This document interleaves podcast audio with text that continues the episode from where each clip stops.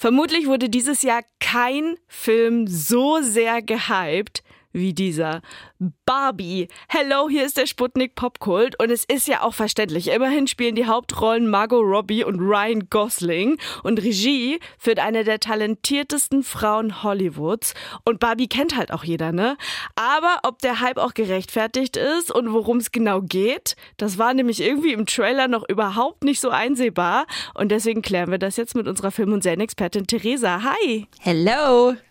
Der Trailer war ja super verwirrend. Sehr pink, aber man kann eigentlich überhaupt nicht rausnehmen, worum es gehen soll. Barbie muss ja irgendwie aus dem Barbieland in die reale Welt, oder?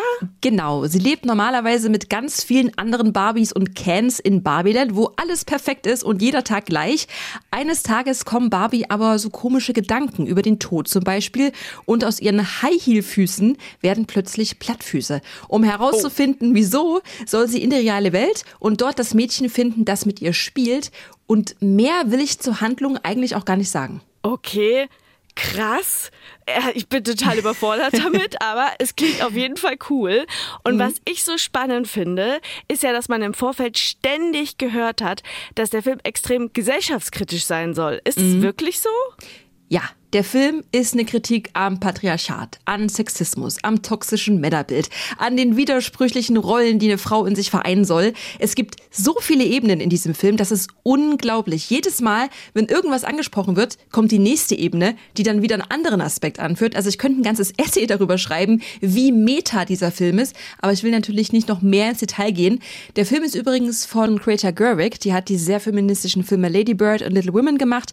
Barbie ist also erst ihr dritter Film mit dem sie allein Regie geführt hat.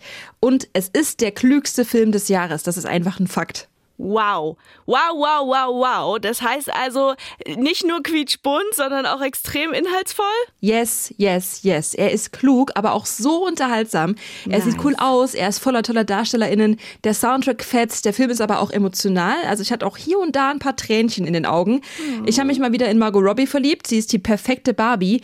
Der eigentliche Star ist aber, muss man einfach sagen, Ryan Gosling als Ken. Ich muss jetzt noch, wenn ich an die Szene mit ihm denke, lachen. Er hat so ein komödiantisches Talent. Strand. Das ist wirklich der Knaller. Generell sind die Cans sehr, sehr lustig. Ah, sieht aus, als wäre der Strand zu viel Strand für dich, Ken. Wenn ich nicht schwer verletzt wäre, würde ich dich in den Sand stoßen, Ken. Ich stoß dich überall rein, Ken.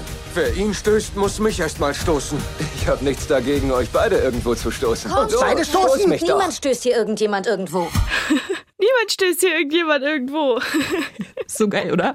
Fazit, dieser Film wird völlig zurecht gehypt und sollte Pflichtfilm an Schulen werden. Geilo, oh, ich bin so gespannt. Ich habe es leider noch nicht reingeschafft. Alle meine Freundinnen waren ja schon zur Preview am Mittwoch.